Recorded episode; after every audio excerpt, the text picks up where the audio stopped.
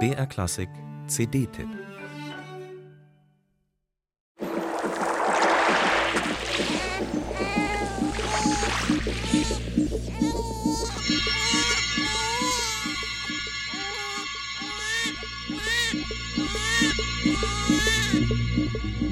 Diese Babylaute setzen den Komplex Maria mit dem Kinde in Bezug zum Alltag von jeder Mann und jeder Frau.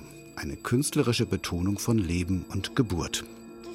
Das Debütalbum des solistisch besetzten Vokalensembles The Present trägt den Titel Ex Utero.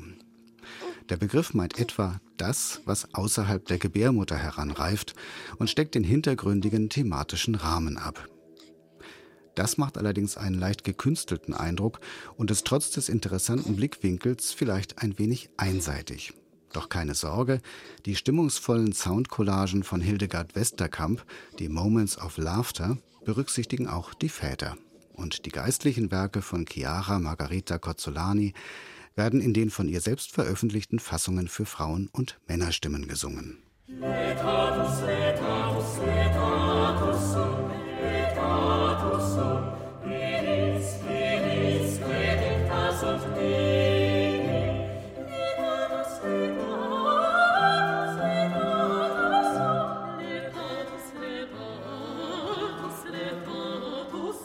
Die eingewobene neue Musik funktioniert tatsächlich sehr gut, um die Sinne gerade für die Barockklänge zu öffnen.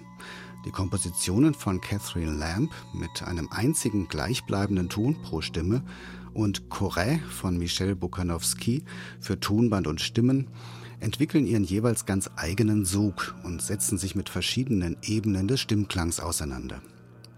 Überhaupt scheint sich das Ensemble The Present bei den Werken der neuen Musik so ganz in ihrem Element zu fühlen.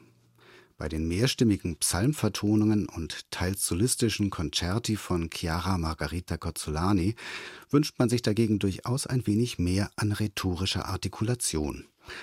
Die Continuo-Gruppe, zu der auch Szene Original Lee Santana gehört, ist mit Orgel oder Cembalo, Theorbe und Violone tendenziell etwas basslastig.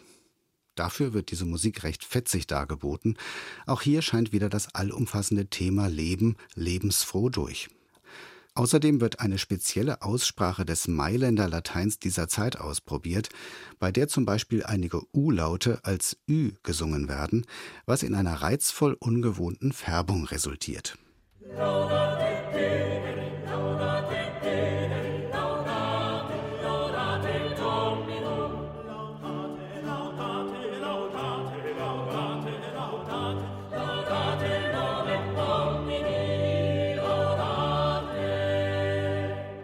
Das Frauenkloster, in dem Chiara Margarita Cozzolani wirkte, war für die überragende Qualität seiner Musik und Musikdarbietungen weithin bekannt.